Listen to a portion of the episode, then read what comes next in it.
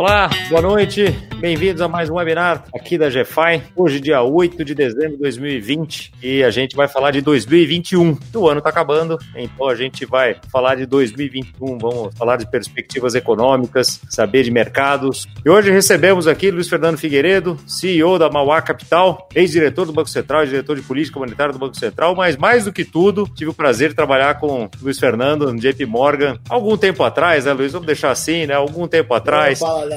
O, suficiente para a gente se conhecer já há bastante tempo. Fui back-office dele quando já era trader de câmbio, outras épocas, né? Cupom cambial, de... era, muita, era muito diferente o mercado, né? E o Luiz veio daí, foi diretor de, de outros bancos também, depois diretor do Banco Central, Gávea, e agora já há muitos anos aí com muito sucesso na Mauá Capital, uma das gestoras aí mais admiradas do Brasil nos, nos dias de hoje. Estou aqui com nosso planejador também, Leandro Paiva, meu companheiro aqui de podcast também, onde você também vai poder ouvir depois essa, esse episódio aqui. Hoje um webinar, depois daqui a pouco vai ser um episódio aqui do, do podcast Planejamento Financeiro. Então, muito bem-vindos a todos vocês que estão aqui ao vivo com a gente e vocês que estão nos ouvindo também pelo podcast.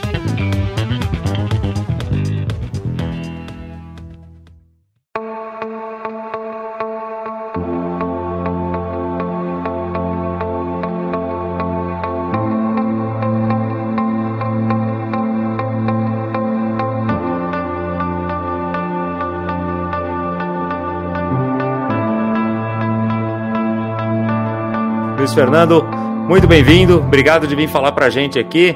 Coisa fácil, né? Depois de um ano tão tranquilo, é, tenho certeza que vai ser muito fácil da gente falar 2021, que vai ser outra mamão com açúcar, né? Lembrando que a gente teve comecinho de abril, o Luiz Fernando vinha falar pra gente aqui do que esperar da, da economia durante a pandemia. A gente fala, pô, estamos aqui no meio da pandemia, né? Eu ouvi esse episódio, estamos no meio da pandemia. A gente tava lá no comecinho da pandemia, né? no começo de abril, mal sabíamos nós quanto tempo essa coisa toda ia durar, né, Luiz? Então agora, pouco mais de visibilidade, pouco, hoje começaram a vacinar vacinação na, na Inglaterra, né, pela primeira senhorinha lá, uma vozinha lá de 90 anos foi vacinada, né, então isso começa talvez tirar um pouco desse nevoeiro aqui, não tem acho que como falar de economia sem falar de Covid, mas temos muitos outros temas, tanto, tanto globais quanto, quanto nacionais aqui para gente, a gente tratar. Luiz, bem-vindo. Ah, um prazer enorme estar com vocês. Confesso que está mais fácil hoje do que em abril. Mais difícil que aquilo também, acho que é complicado, né? De fazer previsão. Não, tinha muita coisa que era jogar a moeda e falar, bom, rezar para ela não cair, porque tinha a chance de ela cair de pé. Exato. Enfim. E eu me lembro, e ouvindo, ouvi de novo o episódio, a gente falava muito ali, você falava muito lá, bom, qual que vai ser a resposta dos bancos centrais, qual que vai ser a resposta dos governos, quanto dinheiro eles vão jogar na, na economia, né? Essa era uma, essa era uma grande pergunta, né? Um grande ponto de interrogação que a gente tinha naquela época. Uh, e eu me lembro de você foi, sim, eu me lembro, você, eu ouvi você falando naquela época, ela falou, os caras vão ter que jogar muito dinheiro, e vai ter que ser muito dinheiro mesmo, porque só assim para salvar o que der para salvar de economia, etc. Antes da gente começar a falar de 2021, olhando, fazer um retrospecto aqui 2020, foi o que você esperava? Achou que podia ter sido mais? Foi bom? Primeiro começando com o mundo, bom, se a gente pensar bem, né, uma coisa tão inusitada, o mundo parou, depois uh, uma parte do mundo estava parada, a outra não. Foi uma coisa tão complicada de administrar. E quando você passa por tudo isso, né, olhando hoje, eu acho que o mundo teve um certo sucesso no que ele fez. Você tem duas vertentes, né? uma vertente da saúde e a outra vertente, vamos dizer, do impacto na sociedade, né? econômico, social, de uma maneira geral. Quando a gente olha o impacto de saúde, no final das contas, não teve tanto colapso de sistemas de saúde no mundo. Não é? Porque, assim, o vírus ele não é controlável. É, você não consegue evitar que as pessoas peguem. O que você consegue, né, é como o, o, o, os médicos dizem, é achatar a curva, né? Ou seja, é, é espalhar no tempo uh, o quanto as pessoas vão pegando esse vírus para que você tenha um sistema de saúde que consiga não desperdiçar uma vida ou a menor quantidade possível de vidas, porque vai conseguir tratar daqueles casos que são poucos dentro do total, mas aqueles casos que são mais graves que precisam de, de, internação, eventualmente de respirador, etc. E tal. Quando a gente olha o que aconteceu no mundo, com pequenas exceções, situações tópicas, o mundo em geral não teve a, a, grandes colapsos, que era o grande receio no início da, da pandemia. Então, se não foi tão ruim assim. Interessante é que em alguns lugares que tiveram pouco no início, eles acabaram meio que esquecendo do vírus e, e, e, tiveram uma segunda onda um pouco mais forte.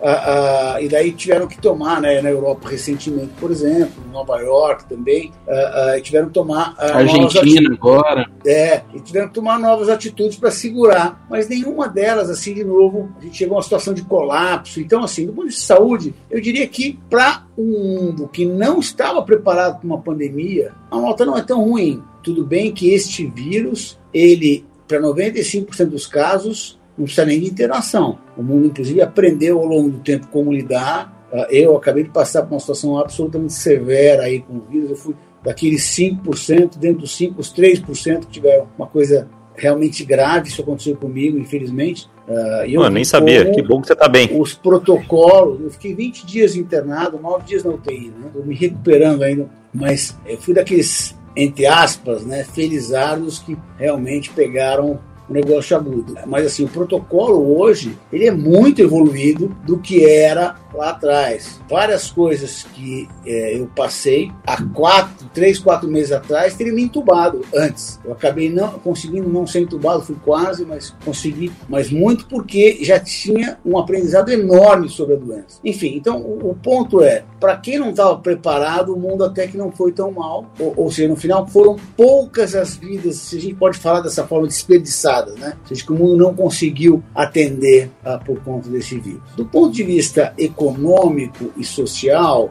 Econômico, né, quando você fala a queda de atividade dos países, ela foi inclusive uma queda provocada. Então ninguém esperava não ter queda do seu PIB. O que se tentou o máximo possível foi conter o impacto disso nas pessoas e nas empresas. Nesse sentido, também não dá para dizer que o mundo foi mal sucedido, não porque uh, a gente teve praticamente nenhum desarranjo nos sistemas econômicos no mundo. Uma preocupação que você tinha levantado lá em abril, falou, pô, o que, que vai acontecer? Porque se não acontecer isso aqui, porque as cadeias de produção, se quebrar essas cadeias de produção de uma forma importante, é uma, uma bagunça generalizada. Isso de fato não aconteceu, né? É, é, no final, assim, se deixa, podia ser um desastre, né? Porque é uma coisa que uma coisa vai levando a outra, né? O mundo aprendeu, né? Acho que cheguei a comentar naquela época, aprendi, a partir da crise de 2008, que deixar acontecer é muito pior do que se você tiver um, um dispêndio fiscal muito elevado para que não aconteça. Então é meio que quase que o mundo não faz conta de tanto que ele está disposto a ajudar, não só uh, em liquidez, reduzindo o custo financeiro, né, taxa de juros, etc., mas também dando auxílio de verdade, financeiro mesmo, dando cheques e ajudando as empresas e por aí vai. Uh, uh, para dar uma ideia, eu inclusive fiz um artigo, eu tenho eu mensalmente escrevo para a Agência Estado, e, e, e, no meu artigo foi falando exatamente isso, é, que o mundo fez tudo o que precisava, que a grosso modo foi o dobro do que se fez em 2008, em algumas situações, por exemplo, aumento do balanço dos bancos centrais, dos principais, foi quatro vezes mais, Assim, foi um aumento muito grande de, de, de, de liquidez e de, ajuda para não deixar, enfim, que você tivesse um desarranjo maior econômico ou um sofrimento maior por conta da parada econômica. Também, assim, de longe, está claro que é, é, o mundo foi bem sucedido. Tem exceções, é, como tudo, mas assim, o mundo foi bem sucedido. O Brasil não foi tão diferente, não, tá? Embora aqui uh, uh, haja uma politização gigantesca dessa história toda, e uma sensação ruim, né? Uh, mas no final, quando a gente vê o desempenho, primeiro, aqui também não tivemos grandes colapsos no sistema de saúde, isso não aconteceu. O Brasil, inclusive, foi bem melhor que muitos outros países. Dois, é, é, o Brasil vai crescer menos 4,20, 4,30. Está entre os melhores países em termos de desempenho econômico este ano. É, não dá para comparar com os países orientais, né, que esses tiveram uma situação muito melhor. Mas com relação aos países ocidentais, o Brasil foi um dos melhores desempenho. Mas o Brasil acabou gastando, sendo um dos que mais gastou. O Brasil, em termos uh, uh, uh, só na parte fiscal, gastou alguma coisa com 9% do PIB. A Europa, na média, gastou 5%, 6%. Os Estados Unidos estão mais para perto de 10%, mas a Europa, em média, vai cair quase 9%.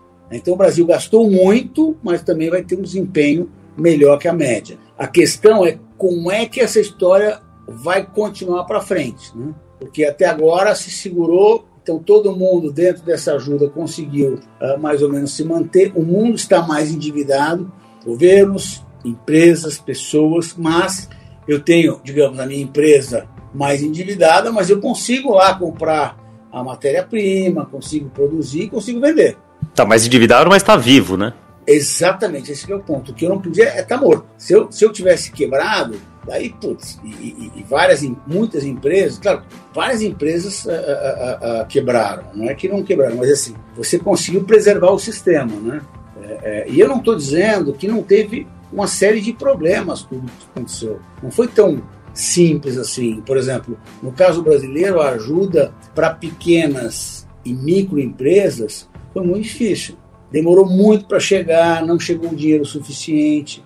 Ah, agora, por exemplo, as pessoas que não tinham conta corrente da atividade informal, foram feitos mais de 40 milhões de cadastros, acho que quase 50 milhões de cadastros. É uma Espanha o quanto o Brasil cadastrou e deu dinheiro para as pessoas se segurarem. Sendo que até existe uma crítica, que eu não posso dizer que é uma crítica totalmente equivocada, que para uma, uma parte da população teve um aumento de renda, porque eles tinham uma renda menor do que aqueles 600 reais e acabaram recebendo 600 reais e tiveram aumento de renda. Alguns setores, eles estão muito aquecidos, né? E essa questão da renda, justamente agora em janeiro, a gente vai deixar de ter, né? Muita gente vai deixar de ter essa renda, ou seja, pelo auxílio emergencial que vai deixar de ter, ou até quem foi mandado embora, que estava recebendo seguro-desemprego tal, também vai parar de receber. Você acha que esse momento agora, essa virada do ano, sem esses auxílios, a economia vai dar uma sentida? Vai sentir esse baque? O que parece que vai acontecer é que uh, uh, ele não vai sumir totalmente, né? Vai, são valores menores que vão, vão acontecer no início do ano. É possível que a economia sinta, mas assim, eu não acho que vai sentir muito não, porque o que está acontecendo é que uh, nós já alcançamos muito perto do que a gente estava antes da pandemia em termos de atividade. Então, a gente já percorreu, percorreu um bom caminho para essa atividade já ter um certo ciclo mais sustentável, né? Então, assim, eu, eu não acho que, que, que, que, a gente vai sentir um, um, um baita de um baque, até porque tem uma parte desse dinheiro que as pessoas até fizeram uma certa poupança, sabe? As pessoas não gastaram tudo, que a gente chama de a gente está chamando de uma poupança circunstancial, que ela teve a ver com esse período, né? Aí que pode, inclusive, ser usada é, nos próximos meses. Então, assim, eu acho que a gente andou já o suficiente, isso eu não estou dizendo só o Brasil, estou dizendo o mundo, tá? Já andou o suficiente para que não seja um baque. Pode ser que dê uma suavizada? Pode, mas assim, tem setores que estão muito fortes. É, a gente tem, eu diria, quase que, vou estilizar aqui, a gente tem quase que uma, uma é, performances é, é, ou comportamentos completamente diferentes. Um é o setor de bens, tá bombando, tudo que bem. Construção civil, uh, você vai comprar qualquer móvel, é impossível. Bens, de uma maneira geral, todos subiram de preço, tem muita demanda, etc. Serviços está muito fraco, porque existe uma é, é, uma ociosidade na nossa economia gigante. É, se por um lado as pessoas receberam dinheiro, por outro lado existe um desemprego muito grande. Então o, ser, o, o setor de serviços está ah, uh, sentindo bastante e vai continuar sentindo. Está recuperando, mas ainda tem um, enorme espaço de ociosidade que não dá para aumentar em uma situação dessa, aumentar muito o preço. Por isso que a inflação, a gente até teve um aumento grande de inflação recente, mas foi muito commodities, toda a taxa de câmbio e as commodities lá fora, né, preço de alimentos e bens. Teve a questão da tarifa, que, é, é, é da tarifa não, do, do de energia, né, que traz mais inflação este ano por conta dessa é, é pouca chuva, né, nos levou para a bandeira vermelha para ligar as térmicas, etc. Mas isso devolve o ano que vem. Então é 0,4 a mais esse ano e é entre 0,3 e 0,4 a menos de inflação ano que vem. Então a gente tem uma pressão desse lado, só que do lado do serviço você continua tendo uh, zero de pressão, pelo contrário, alguns preços inclusive caindo. E essa questão de inflação, que a e... gente teve também uns picos aí de GPM, né, por causa de dólar também, né, que teve essa, essa coisa que está levando, inclusive, para uma série de contratos, né, que daí tem um, um, certo, um certo carrego, etc. E esse pico de inflação que parece, pô, ainda, é, ok, que o Brasil foi melhor do que o esperado, melhor do que outras partes do mundo, mas foi uma queda de né, quase 5%, aí que a gente vai ver também o que você estava falando. É, não dá para imaginar a inflação realmente subindo de uma forma expressiva, com o PIB caindo, não, desemprego ainda relativamente alto. Como é que você vê essa questão de inflação, não só para o ano que vem, né, para 2021, que é o tema aqui hoje, mas com toda essa questão fiscal aí, né? Como é que se vai se desenhar esse, esse reenquadramento aí desse, desse quebra-cabeça para os próximos anos? Primeiro, falar sobre o índice GPM, que foi um índice muito usado, principalmente quando a gente tinha inflação, inflação muito alta, né? Ele foi um índice que não era público, ele era foi feito pelo setor privado. Né? E ele era uma ponderação que era um terço construção civil, um terço atacado, né? um terço consumo. Esse índice ele tem um problema de construção, até porque ele é por lista, ele não é por preço efetivo, etc. E ele tem um volume de atacado muito grande. Então, esse índice ele não reflete a inflação de fato. É, é por isso até que uh, uh, os contratos estão todos migrando é, era assim uma predominância gigantesca no GPM e eles todos estão migrando para IPC. Quer dizer, num ano como esse, o, o, o IGP foi, sei lá, 25%, 20 e tantos por cento, é ridículo. É um índice que ele não condiz com a realidade. Alguns preços realmente subiram, mas a média de preços não é isso. Tanto que, assim, a maioria dos contratos de aluguel, etc., eles estão sendo revistos porque não tem sentido.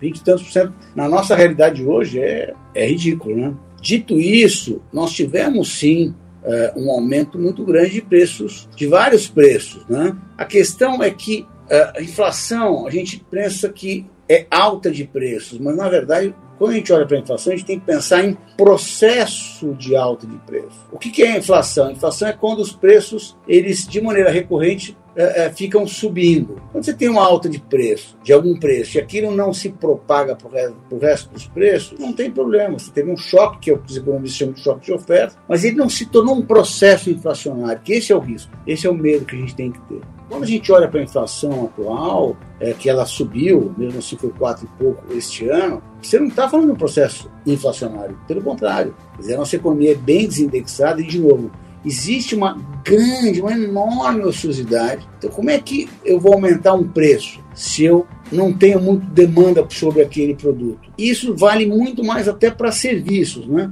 Como eu comentei, existe uma, uma, é, um desemprego muito grande na área de serviços que é mais ou menos entre dois terços e 75% da inflação uh, uh, total. Ou seja, o preço de serviço ele é muito significativo na nossa realidade e nos preços né, de tudo que a gente dizer, consome ou usa né, como serviço. Então, se a área de serviço estivesse pressionada, eu quero uma outra discussão. Mas não é o caso. E tem vários preços que subiram muito, mas eles já já convergem. Então, por exemplo, sei lá, falta aço.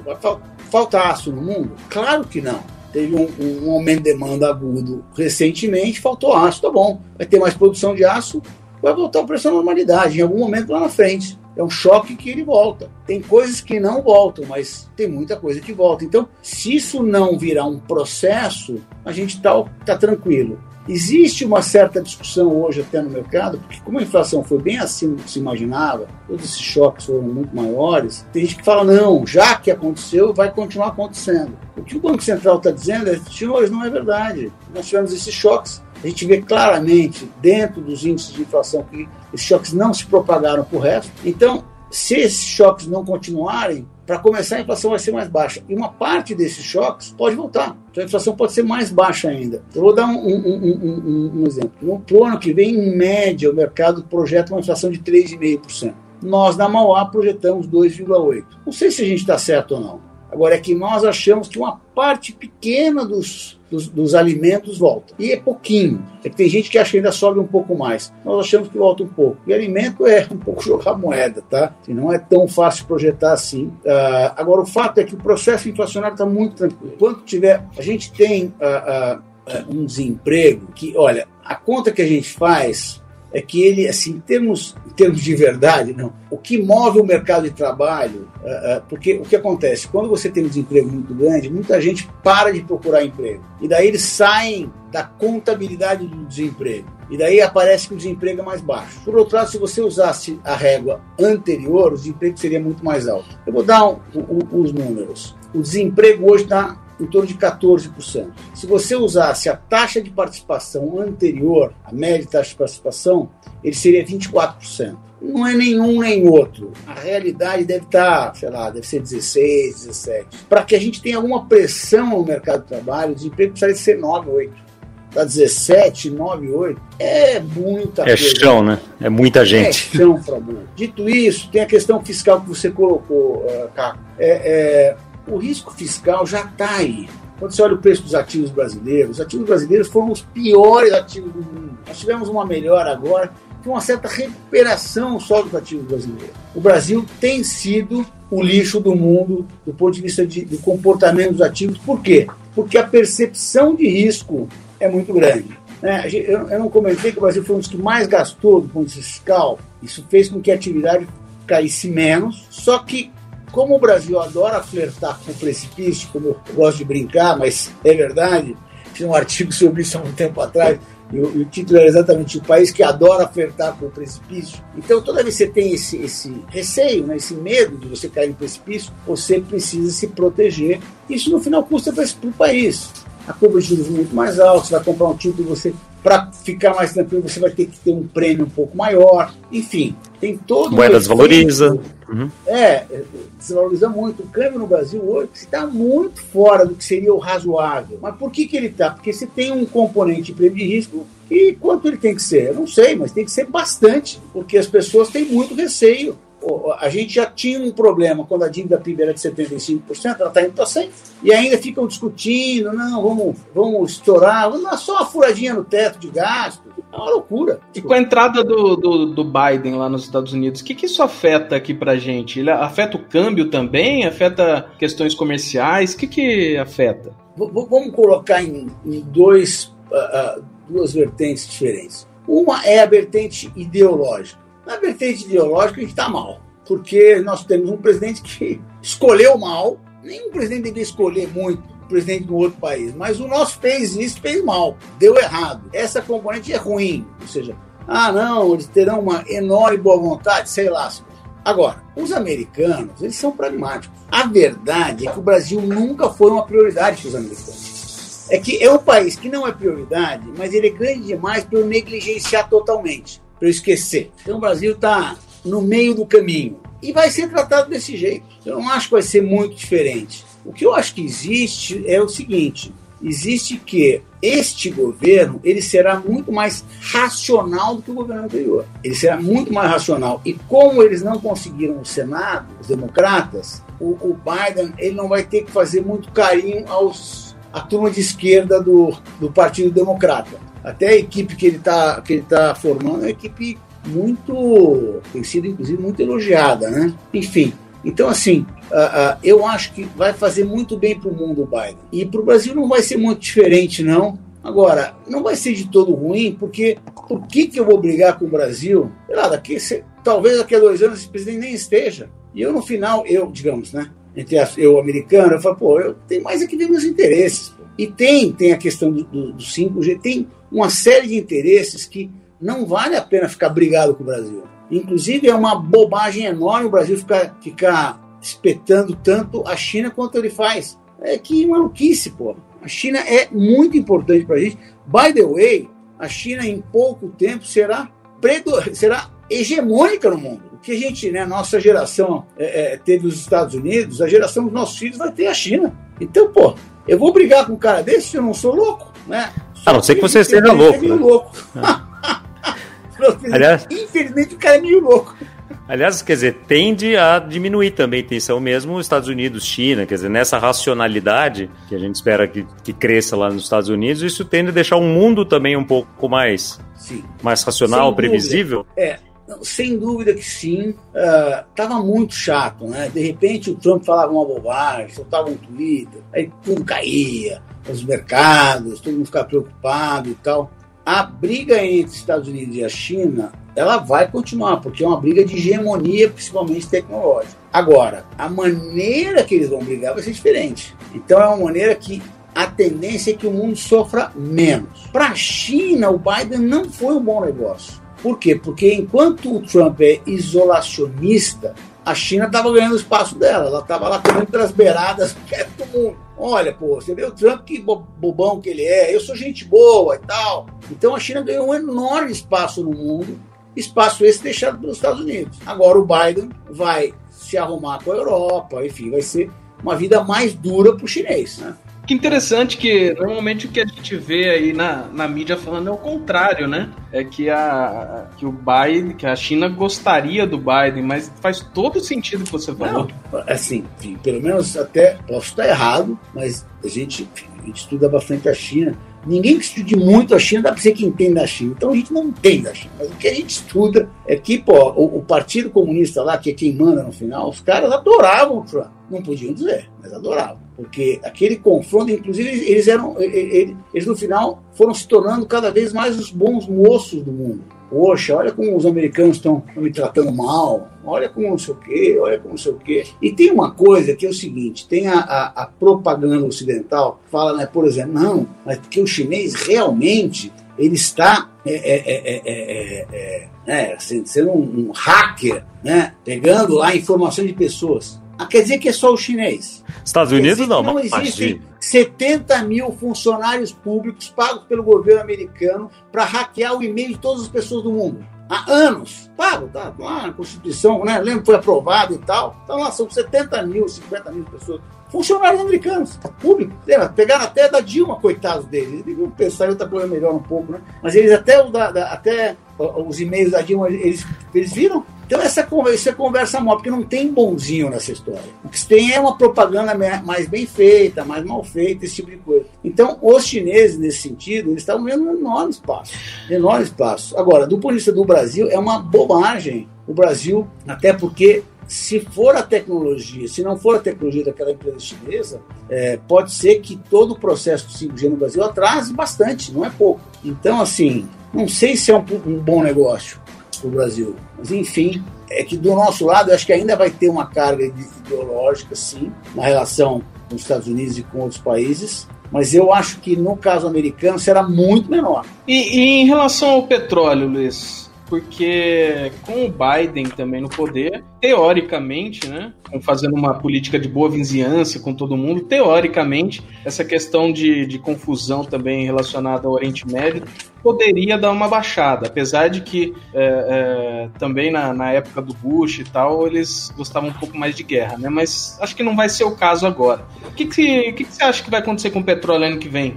Negativo igual ele ficou esse ano, não vai acontecer de novo, né? E commodities de uma forma geral, né? É, eu, eu acho assim, o, o, ano que vem, falar um pouquinho do ano que vem, assim, vou pegar essa, essa sua pergunta sobre o petróleo, para tentar falar um pouco mais em geral, né? A disposição que o mundo tem de continuar fazendo o que fez em 2020 é enorme, enorme. Então isso é, uma, é um dado. Ou seja, se tiver uma, um país, uma região fraquejando, vão enfiar dinheiro até onde não puder mais. Então é muito provável que qualquer assim situação mais adversa terá muita proteção, digamos. A segunda coisa que a gente já sabe é que vai ter vacina.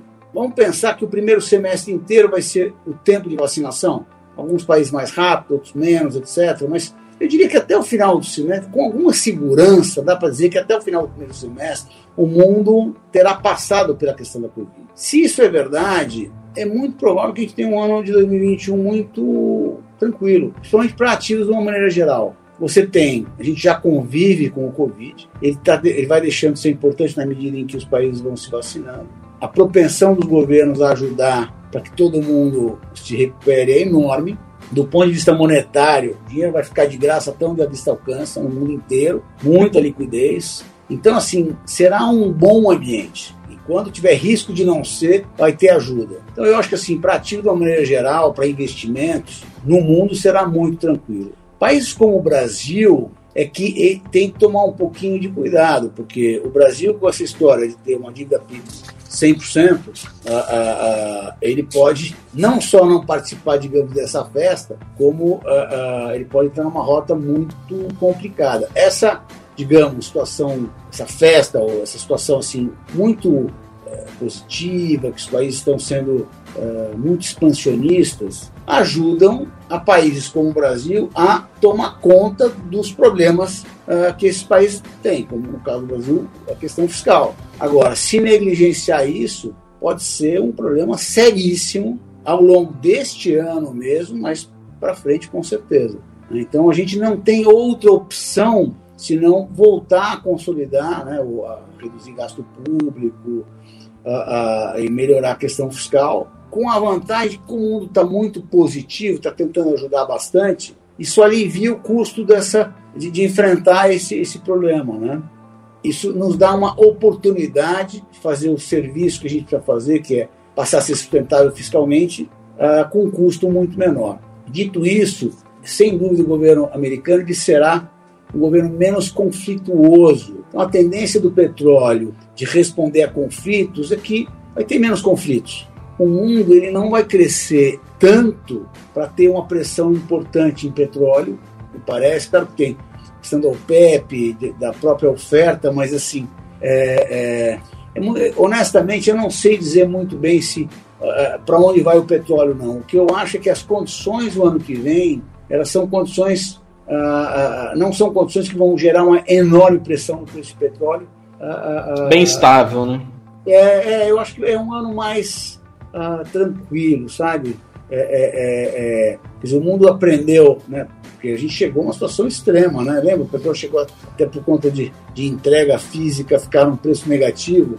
Quer dizer, então, o mundo nunca tinha passado por essa situação e também aprendeu com relação a isso. Então, o que eu acho é que as commodities em geral, elas não vão cair muito de preço, não, porque o mundo é um mundo em que vai ter aumento de demanda, não é um mundo voando, mas aumento de demanda, por um lado, muita liquidez pelo outro, não há razão para achar que as commodities vão cair. Petróleo, eu acho que é mais é, é, é, um pouco diferente, até porque o mundo reduziu bastante a oferta este ano, né?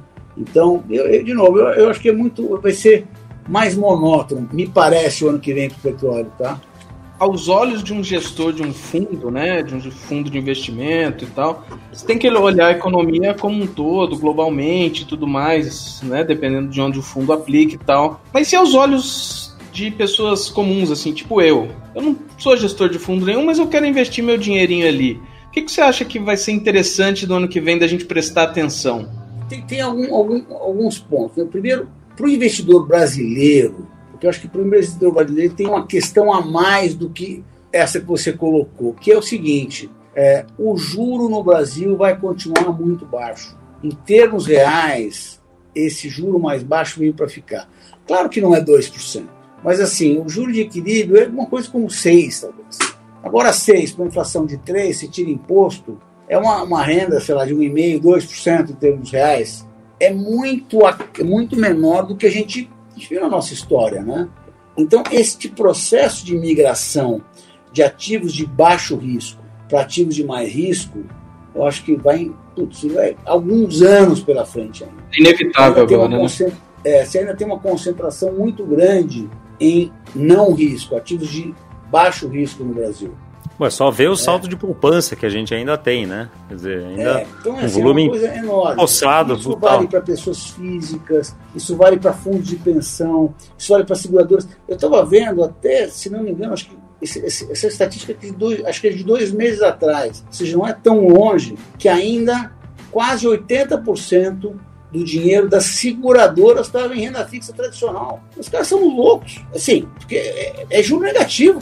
É uma loucura, assim. Ou seja, é, é, entre aspas, a cultura de ficar no CDI, que foi um espetáculo durante a nossa história toda, agora vai custar muito caro para quem não está se mexendo e não está se preocupando em ter uma adequação, uma situação melhor no, nos seus investimentos. Que no final nada mais é do que ir para um padrão que um, um país mais normal. Não é uma aventura. A gente está se tornando mais normal do ponto de vista de taxa de juros, de custo financeiro. O anormal era o que tinha antes, né? De, de, de CDI, Selic a 15, 20%. É, você pegar uma série longa e o CDI ganhar da bolsa, né? Ele ganha então, qualquer coisa. É. não tinha conversa. CDI skin, né? Lembra que a gente ouvia? É, então, o nosso juro está tá indo para uma situação. Ou seja, não é que aquilo estava certo. A gente está indo para o lado certo agora, né? Ah, tem o risco fiscal, tudo, mas assim, eu acho que é muito difícil, a não ser se descarregasse, que não vai acontecer uh, de forma. Eu, eu, não acredito de jeito nenhum nisso, uh, mas o juro no Brasil vai ficar baixo. Ah, putz, um dia de mais aperto vai para 7, 8. Não vai passar disso. Não Luiz, se pensa... passar disso. Então, é, é, é, ou seja, para o, o investidor brasileiro típico, ele vai ter que continuar olhando para ativos de mais risco. Então, para ativos de mais risco no Brasil, o que, que eu pessoalmente gosto, tá? Uh, eu gosto de ações, tá? a bolsa brasileira está muito barata. Uh, uh, quando você olha com as outras bolsas do mundo, ela, ficou, ela acabou ficando muito barata. De novo, os ativos brasileiros em geral sofreram muito. Né? gosto muito do setor, um setor que foi bem atrasado, é, é, principalmente o setor de varejo no Brasil. É, as commodities, as commodities voaram o setor de varejo sofreu muito e não recuperou o suficiente. Mas assim, eu gosto da Bolsa no geral, infraestrutura gosto bastante também. Bancos também ficaram muito atrasados, até fizeram catch-up, porque muito estrangeiro acabou comprando banco nos últimos, no último mês e meio. Mas assim, então eu acho que a Bolsa, então, aumentar a alocação em Bolsa, eu acho que é quase que obrigatório. Depois você tem vários outros ativos que você tem, aliás, a carteira, né, o portfólio tem que se olhar uma perspectiva mais de longo prazo, né? Que negócio de ficar olhando todo dia, mesmo todo mês, você pode olhar todo mês, mas você não pode dar muita importância para isso, né? Se dá, é melhor não olhar, porque é, é, é, é, a, a, tendência é que os ativos eles maturem, né? Eles vão performando ao longo do tempo. Ah, então, eu gosto muito, sim, de debêntures de infraestrutura, que são papéis aí PCA mais longos, você tem empresas de baixíssimo risco que pagam uma taxa bem razoável, 4, às vezes até mais que 4, 4,5% ao ano, mais inflação, e nesse caso não tem imposto. Então esses 4 vira 5, ou até um pouco mais. Na minha humilde opinião, isso aqui é só uma opinião pessoal minha. A única maneira economicamente, financeiramente eficiente de investir em imóveis, a meu ver, é através de um fundo imobiliário. Porque quando a gente investe num imóvel, a gente sabe que a gente só vende depois de muita reza e, em geral, é na hora que a gente não quer vender. Porque a hora que a gente quer, não aparece comprador. Então, é, é, é investimento, todo investimento que você não pode se arrepender, você não pode sair, não é um bom investimento. E experiências que, em geral, das pessoas que compraram um bom imóvel é um pouco nessa linha que eu acabei de comentar. Um fundo imobiliário, que daí você pode ser desde um fundo de renda até um fundo que é muito tijolo mesmo, como se fosse um imóvel mesmo, e tem vantagem que você pode sair no dia que você quiser, com liquidez em dois, três dias. Então, é um investimento no mesmo setor, etc., mais diversificado e que você pode, pode sair a hora que você quiser, pode se arrepender desse investimento se quiser. Né? E tem muitos fundos que são de pouco risco, por exemplo, fundos de CRI, é, que eles têm uma renda muito boa. Também pagam aí o seu IPCA mais 7, IPCA mais 6.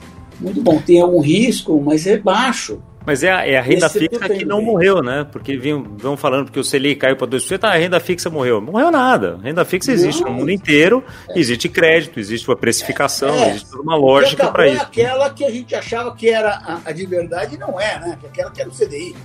e ainda bem mais. que acabou, né? É. bem. Exatamente. Aliás, você então, falou aqui assim, de debênture de infraestrutura, Luiz. Chegou uma pergunta aqui pra, do, do Max aqui para a gente, perguntando se, se, você acha que tem alguma perspectiva de mudança nessa taxação de investimentos que tem incentivo fiscal. Olha, você tem algum é, com, espaço assim, ou motivação para isso? Eu vou dizer assim, é, eu vou exagerar aqui na maneira de falar, tá? E já então exagerando, com certeza teremos mudança na taxação de impostos para investimentos. Estou exagerando um pouco, mas não é muito, não. A questão é que você precisa uh, uh, respeitar o princípio da anualidade. Então, é, é, o governo não consegue fazer nenhuma mudança que impacte o ano que vem. Se ele fizer no ano que vem, é para o outro ano, né? sempre é um ano para frente. Uh, então, para fazer para valer para 2021, teria que fazer agora e não dá mais tempo de jeito nenhum. Existem muitas distorções para ativos. Uh, bom, a nossa tributação é um horror, né? Ela tem muitas distorções. E investimentos também. Por exemplo, fundos uh, uh, fechados, que, que só pagam imposto lá na frente, enquanto que várias outras aplicações você tem come cotas, você tem uma série de distorções. Eu acho que muito provavelmente essas distorções vão ser reduzidas, o que quer dizer que aquelas isenções mais marotas elas vão deixar de acontecer. Tá? É, é, agora, eu acho que primeiro, a tendência é, para papéis de longo prazo, é que ou eles vão manter a isenção ou o imposto será baixo, que é diferente para papéis de curto prazo. E, e, longo prazo não é só o prazo, é também a duration do papel. Né? É, por exemplo, papel longo que paga CDI, esse eu acho que vai ser taxado. Então, assim, é, isso é uma especulação minha, tá? Dizer, é, é, a lógica toda é taxar mais o curto prazo e menos o longo prazo, inclusive podendo ter isenção. Me, me parece que os, as debêntures, se forem longas, é, elas vão ser preservadas. É o que me parece. De novo, vamos ver o que vai acontecer. Agora, os mais curtos vão ser todos taxados. Aquele instrumento que já foi emitido, ele é preservado. Então, se eu tenho uma debênture hoje e a taxação começa, vamos dizer que eles passem hoje, que vale, já vale o ano que vem, o meu papel não vai ter. Que vai ter é para os novos papéis emitidos. Então, nisso a gente a está tranquilo. Diferente de um fundo, se eu tiver um fundo fechado, Uhum. Uh, provavelmente vão me taxar logo em seguida. Ou, ou vai ter come cotas e coisas desse tipo. Né? Falando um pouquinho mais de 2021, que vai ser aquele ano assim entre eleições, né? Mas que já começa uma corrida eleitoral, né? Obviamente, daí é, tem, tem, isso aqui. E, e, pegando o gancho que você falou, do que a gente estava comentando agora de tributação. Você vê espaço, e vocês aí na Mauá estão trabalhando com um cenário de algum tipo de reforma relevante acontecer em, em 2021? Como é que vocês estão vendo o lado político local daí? Olha, é, eu acho que são duas coisas. Uma é que a gente, desde que esse governo começou, a realidade é melhor do que a percepção sobre ela. Em quase todo o tempo, para não dizer em todo o tempo. Gente não teve nenhum momento em que as coisas. Eu diria que teve uma certa euforia logo que o governo ia começar, aí em janeiro de 19 que logo acabou quando, quando o Rodrigo Maia falou, não senhor, a reforma da Previdência vai começar do zero. Ou seja, a realidade veio muito rapidinho, demorou um ano para passar uma boa reforma da Previdência, mas demorou um ano para passar. É, mas passou. E, e, a meu ver, você tem um governo que quer fazer reforma, tem lá um monte de... Nada é homogêneo, você tem lá aquela turma que quer gastar mais mesmo, mas assim, o que prevalece, sem dúvida, na minha visão, é uh, uma turma que quer fazer reforma no Congresso também uh, você tem uma turma grande que quer fazer reformas. Ninguém é bonzinho, não. É que este Congresso, que já não é tão novo, é, ele veio bem diferente do Congresso anterior. Por quê? Porque as pessoas que têm mais, que querem mais, que têm uma plataforma mais de fazer reforma, reduzir o tamanho do Estado, etc., elas acabaram sendo. Nós tivemos mais gente eleita com essa plataforma do que nós tínhamos antes. É, é, e foi bem mais do que se imaginava. Ou seja, o eleitor está dizendo: olha, eu não quero mais essa história de ficar aumentando o tamanho do Estado. Eu já não aguento mais isso. Então, assim, a, a, todos os sinais que a gente viu nas eleições foram sinais nessa direção. Mesmo nessa eleição atual, a gente vê que a esquerda, essa eleição atual foi até interessante, porque a esquerda sofreu e, digamos, a direita radical também sofreu. Quando você olha assim, então, o Brasil inteiro foi muito mais centro. O problema nas próximas eleições é que se o centro tiver dividido, a chance da Bolsonaro é enorme. Então, o centro não pode estar dividido, não. Se tiver, porque é, é, muito difícil que a economia esteja um desastre em 2022. É possível, mas é pouco provável. Mas, assim, voltando para a sua questão, eu acho que vai ter sim uma reforma tributária. Não dá para acreditar que a reforma tributária vai ser um espetáculo. Tá, todo mundo está pendurado. Estados não têm um centavo, estão quebrados. Municípios também quebrados. A União, já acabamos de falar, 100% da PIB. Você não dá para abrir mão de receita. Daí como é que você acomoda que o Estado tem que receber menos e o outro receber mais? Né? A reforma tributária é um pouco isso. Tem estados que recebem mais do que deveriam, outros que recebem menos do que deveriam. Primeiro, você não vai conseguir reduzir a carga. Você não vai conseguir discutir, de novo, é, é, essas distorções que existem hoje. Tem outra distorção que é as empresas elas pagam mais impostos do que as empresas de serviço. Agora, vai discutir com uma empresa de serviço hoje que ela vai ter que aumentar a, a taxação sobre ela. É impossível. Então, o que eu acho que vai acabar acontecendo na reforma tributária é uma grande simplificação tributária. Isso sim. O que já seria um enorme avanço, né? A gente já ganha enorme. homens hora, produtividade, quer dizer. É, enorme avanço. Agora, o que precisa ter que é assim, eu acho que é uma agenda inescapável, é pô, uma redução, uma agenda, uma reforma administrativa que no tempo, claro que não no, no dia para o outro, mas no tempo reduza o custo do Estado. Porque o nosso Estado não cabe mais dentro do nosso PIB. Ele não só ele não cabe porque, primeiro, ele não consegue se bancar, e segundo, porque a dívida já está grande demais. Ou seja, nós, setor privado, estamos sendo esmagados pelo Estado. O que, que se fez nos últimos 30 anos? Aumentou a arrecadação. O, o gasto público era da ordem de 20% do PIB há 30 anos atrás. Hoje é o dobro disso. Como é que você financiou isso? Aumentando o imposto. Ou seja, cada um de nós pagando mais, as empresas pagando mais imposto. Só que isso não foi suficiente. O Estado continua gastando barbaramente e se endividou barbaramente porque mesmo esse aumento de impostos não foi suficiente. E ele, no final, tudo isso acabou gerando uma situação em que a economia, nós, né, a sociedade está tão sufocada que esse país não consegue mais crescer. Então você tem que aliviar um pouco, se não aliviar, a, a, a, estamos com problemas. Não é à toa, o Brasil faz 10 anos que não cresce. 10 não, na verdade faz 15 anos que não cresce. Não dá. A gente, e a gente fica olhando, pô, não, é, não. Só que o resto do mundo cresceu 4% ao ano nos últimos 10 anos. A gente ficou muito atrasado. Muito atrasado. É que eu acho que a gente chegou num ponto, de novo, é horrível flertar com o precipício. Só que tem as suas vantagens. Às vezes você está tão perto do precipício, você faz a coisa que você não faria numa situação normal. O Brasil, em geral, responde bem nessas situações. E a gente aqui no nosso então, assim, lado vê isso muito na pessoa física, né? E daí, é, e finanças é são finanças, né? Empresas, países, as coisas é a cabeça né, do que está acontecendo e que a gente está disposto a fazer, né? Sem dúvida. Então, assim, é, é, a reforma administrativa é super relevante. Vamos ver até que ponto o, o Bolsonaro banca. Ele, a princípio, queria é, é, só para os novos entrantes do setor público, que seria muito ruim, muito tímida demais essa reforma. Essa agenda precisa ser atacada, de qualquer jeito. Bom, Luiz, a gente vai chegando no final aqui. A gente, você falou assim de positivo com, com o mercado de uma forma geral e ativos mais de risco. É, o brasileiro tem que tem que mudar um pouquinho essa percepção de investimento, que é só renda fixa, né? Porque isso não, não vai mais pagar conta com esse juro baixo que vai ficar. É, acho que temos um, uma, uma, uma, previsibilidade, talvez, uma, pre, uma possibilidade grande aí de, de Covid estar tá muito mais é, ameno em 2021, controlado, etc. Parece um cenário bem positivo. Vocês aí na Mauá, o que, que, são os riscos que vocês vão monitorar mais de perto daí, então? O que, que são as coisas que eventualmente podem dar errado ou que você acha que são as principais principais cascas de banana aí do ano? Para nós, o ano que vem, ele vai ser um ano bem razoável para o Brasil. É, é, um ano que a gente vai crescer 3,5%. Não é que é um espetáculo, porque a gente caiu 4% num país que vinha crescendo a 2%. Então, tem uma perda de 6% uma melhora de 3,5%. Pode até ser um pouco melhor que isso. A gente ainda está devendo, mas estamos indo para frente.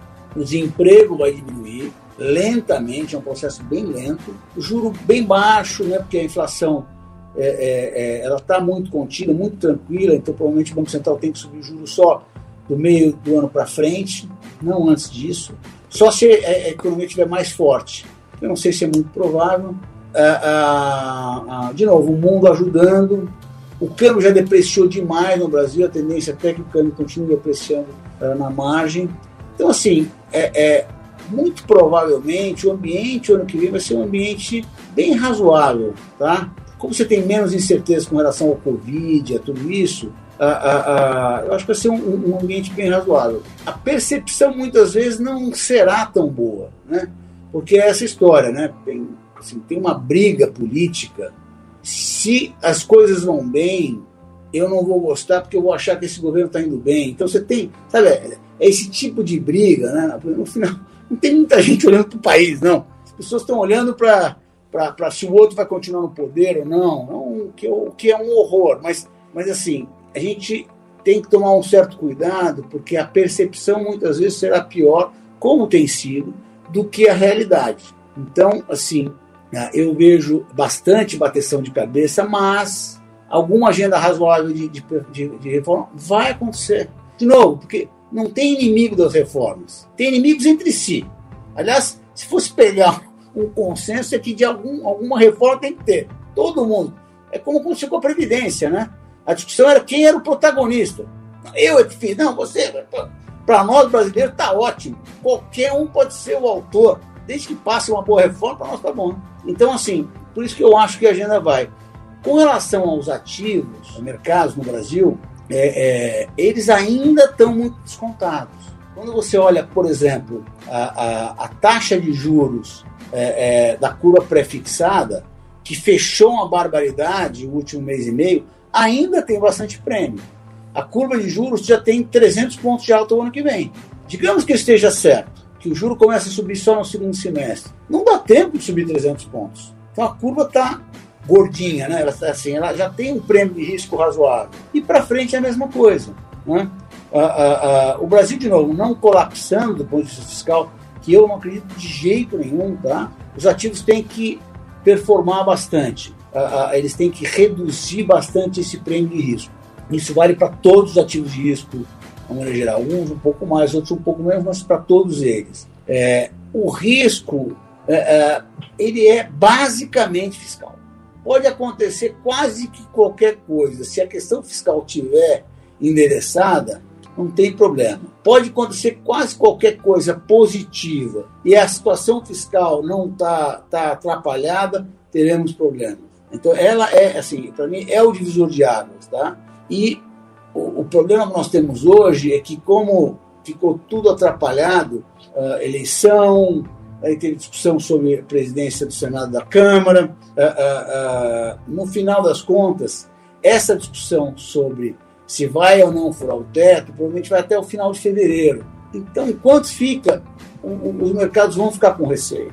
Até porque é verdade, sim, que enquanto não, não for batido um martelo no orçamento, para os furadores de teto há uma esperança de conseguir fazer alguma coisa e furem o teto, o que seria uma loucura hoje. Né? Então, assim, eu acho que o risco está muito no fiscal, e, infelizmente, ele vai perdurar até que a gente passe, pelo menos até que a gente passe o orçamento do ano que vem, que deve ser no final de fevereiro. E, e do ponto de vista internacional, qual que é o, o risco mais relevante que você acha que tem que monitorar? Sim, o, o que seria mais evidente seria ter uma segunda, uma terceira onda gigante né, é, é, é do Covid, né? Assim, essa seria a resposta mais óbvia, né? Mas assim, putz, esse negócio está tão longe assim, um risco assim, muito grande. Eu não sei, pode acontecer qualquer coisa, né? mas assim, à beira de alguma coisa assim. Uh, quais são os riscos óbvios, né? Pô, uma briga maior da China com os Estados Unidos. Provavelmente a gente vai muito uma situação muito mais racional daqui para frente. Uh, os americanos, pô, é, é, é, é continuaram uma postura totalmente isolacionista. Não acontecerá. É, um outro receio que existia era que o Biden viria com aquele todo aquele programa dele que prevê um enorme aumento de impostos, né? Como não, ele, não, ele não tem o Senado, não Exato. vai acontecer. Vai acontecer talvez uma fração disso. Mas, como eles vão aprovar um pacote de estímulo de 600 bilhões agora, ou alguma coisa nessa, desse tamanho, então, tem muito chão para a gente ter algum problema nessa linha. Eu, eu, eu, honestamente, eu não vejo. De novo, é, é, uma crise ela acontece quando você tem um evento ou um conjunto de eventos e não tem uma resposta a eles adequada, né? Pô, os países estão loucos para gastar se precisar. Então, assim, sabe, o que é, eu, eu, lembro, foi, tão, foi, foi, muito interessante a crise de, de 2011 a 2013 na Europa, que, que lá você tinha países que eram absolutamente perdulários, tipo Grécia, com países que eram assim, ortodoxo no limite, que é tipo Alemanha. E daí eu lembro que a Grécia, puta, ela ia, estava influenciando e estava todo mundo sendo contagiado, né? Pô, a Grécia é 3% do PIB europeu. Mas assim, todo mundo estava entrando naquela encrenca. E o que parecia é que estava faltando dinheiro, ia ter que ter mais dinheiro vindo, somente da Alemanha, França, etc. Aí eu lembro tem um, um evento que o palestrante foi o Larry Summers. Para quem não sabe quem é o Larry Summers, ele é um dos maiores acadêmicos do mundo, foi reitor de Harvard, uh, até que ele falou umas bobagens sobre as mulheres, mas enfim, é um cara meio controverso, mas assim, uma inteligência incrível, e ele foi secretário do Tesouro americano, enfim, um cara assim, com muita experiência, ele aliás, ele ajudou bastante o Brasil, na época o Brasil estava situação difícil. Uh, e ele foi perguntado assim, Mr. Summers, uh, a né, primeira-ministra uh, Merkel da Alemanha está dizendo que não vai ajudar a Grécia que a Grécia tem que fazer isso, tem que fazer aquilo, tem que fazer não sei o quê, não sei o quê, não vai ajudar. Ele falou no alto da sua gigantesca arrogância: olha, minha pequena experiência aqui, aqueles que dizem que não vão fazer são os que no final mais fazem. E no final foi o que aconteceu. Eles mandaram o pau, ajudaram todo mundo e todo mundo ficou salvo. É, é, é... Agora, esse pudor não existe mais. Então, assim, de novo, é, vai ter resposta. O problema é um país como, por exemplo, o Brasil, porque o Brasil ele já gastou demais. Ele tem uma dívida muito grande, então uma segunda, uma terceira onda, pô, o Brasil não pode, não pode vacilar. Se ele gastar muito, aí vai ter um questionamento sobre a dívida. Então, o Brasil não tem muito paraquedas, não. O mundo ainda tem, mas o Brasil acho que não. então, assim, no caso brasileiro, se tivesse uma coisa mais séria, que é pouco provável, né, da questão de, do vírus, etc., o Brasil não ia poder gastar muito, não. Bom, tomara que não venha, tomara que não venha. Luiz, chegando aqui no final do podcast, a gente sempre pede uma dica de livro. Uh, o que, que você indica para o nosso pessoal? Então, é, é, de livros, tem, tem vários livros, assim. Uma coisa assim que, que me interessa muito hoje, é que foi esquecido, mas é, é o mundo deu um tempo nessa preocupação é, é, por conta da própria pandemia, etc. Né?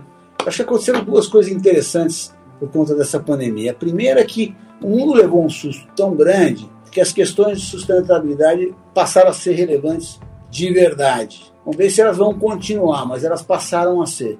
Aliás, graças a Deus, finalmente, né? Porque o mundo está numa rota de esgotar uma parte da sua enfim, de entrar numa zona de problemas mais uh, reais, né? E essa pandemia deu uma certa saculejada nas pessoas, nos países, ah, então, assim, ficou meio ordem do dia essa questão de sustentabilidade, inclusive no Brasil, né? Que é uma coisa bem legal. Ah, nós mesmos, na Mauá, a gente está fazendo um trabalho enorme para ajudar as empresas que querem se desenvolver um, negócio de, de, de ESG, né, de sustentabilidade, etc. Mas, assim, esse é um lado. A outra questão é o seguinte, é que é, é, é, é o nosso mundo ele está se transformando muito rápido muito mais rápido do que porque a nossa sociedade está conseguindo acompanhar. Então, eu me interesso muito em como esse processo vai se dar, né? E eu sempre procuro, que talvez seja um exagero, talvez, não sei se é não, mas talvez seja um exagero, que é o seguinte, eu, eu sempre penso que daqui a 3 a 5 anos eu vou ser obsoleto. Porque isso me ajuda a falar, bom, então eu não posso ficar parado, eu tenho que mexer muito, porque tudo está em transformação, né? E, e, e, então, assim, falando de um livro, tem um livro muito interessante de alguns anos já, mas é muito interessante, chama-se Organizações Exponenciais, que fala um pouco sobre isso, né? de como as coisas estão se transformando como, as, como a gente, nas nossas organizações, a gente tem que se transformar. Eu tenho ficado muito interessado, tenho lido bastante, o próprio Harari, que é o cara, né, Ivan Harari, vários livros muito interessantes, então coisas assim que lidam com o quanto o mundo está se transformando, eu acho que é quase que uma leitura obrigatória para a gente, para a gente entender como a nossa vida vai se transformar. Né? Perfeito. É, é, é, ninguém sabe muito bem tudo que vai acontecer para frente. Mas assim, quanto mais eu me preocupar com isso, mais chance de eu ser o último a ser é, é disruptado, digamos. Você não pode ser o primeiro a estar tá fora do jogo. O que eu tenho feito muito, e na Mauá a gente criou um lab lá, e está fazendo tudo para falar, olha, se a gente virar obsoleto, a gente vai ser o último. Porque a gente tem que. E não é só se preocupar, você tem que agir, né? E daí, assim, não é entender, a ah, pô, o que, que vai mudar o meu negócio 5G? Provavelmente uma barbaridade. Eu tenho que ficar o tempo todo vendo quais são os novos instrumentos, as novas situações que vão aparecer por conta do 5G, que é um negócio que não existe ainda que teoricamente várias dessas coisas podem ser uma viagem, mas, mas eu sei que muito meu negócio vai se transformar. As pessoas vão se transformar por conta do 5G. Então, não é só que o meu negócio, mas se as pessoas vão se transformar, será que a maneira delas investir também não vai? Muito provavelmente sim. Exato, Peter. Hoje na, teve o congresso da Planejar e trouxeram lá o Peter Diamandis, né, para falar da, da, Singularity Universe e tal. E uma das coisas que ele falou, ele estava falando de inteligência artificial e 5G e todas as outras disrupções que tem aí. E sobre inteligência artificial, ele estava falando justamente uma coisa que você falou a seguinte: ele falou, olha, nos próximos 10 anos vão ter duas, dois tipos de empresas em relação à inteligência artificial: as que usam e as que vão estar tá quebradas. então, assim, tem esse tipo de coisa que não tem, né, não vai ter muita não, não tem muita alternativa. Né? Mas, Exatamente. Luiz, Quero te agradecer demais o teu tempo aqui. A gente já ficou aqui até um pouquinho além do horário, porque o papo tá ótimo. Você tá falando aqui, a gente deixa, porque te ouvir é sempre uma, uma um prazer enorme. Mas eu quero te agradecer demais aqui você ter participado do, do webinar aqui com a gente, do nosso episódio do podcast. Desejar para você aí, já toda a sua família, ótimas festas e que 2021 seja tudo isso e muito melhor para Mauá, para todo mundo da Mauá, para os seus investidores e para todo mundo aí da, que, que, que te rodeia. Muito obrigado por estar aqui com a gente. Bom, eu agradeço muito, foi um prazer enorme estar aqui com vocês, poder é, é, ter essa conversa, é sempre um prazer enorme e, e, falar sobre isso é sempre muito gostoso, né? Eu que agradeço muito, que realmente 2021 seja menos desafiador, pelo menos um pouquinho menos desafiador que foi 2020, talvez com o mesmo mesma quantidade de aprendizados, mas com um pouco menos de desafio uh, uh, e que possa ser bem divertido, né? E, é isso aí, tomara. É, não, mas eu acho que é, provavelmente vai ser. A gente teve muito aprendizado esse ano, a gente vai usar bastante ano que vem. É, e, pô, e um super Natal para todo mundo. Vamos conversar aí com, com o pé direito ano que vem.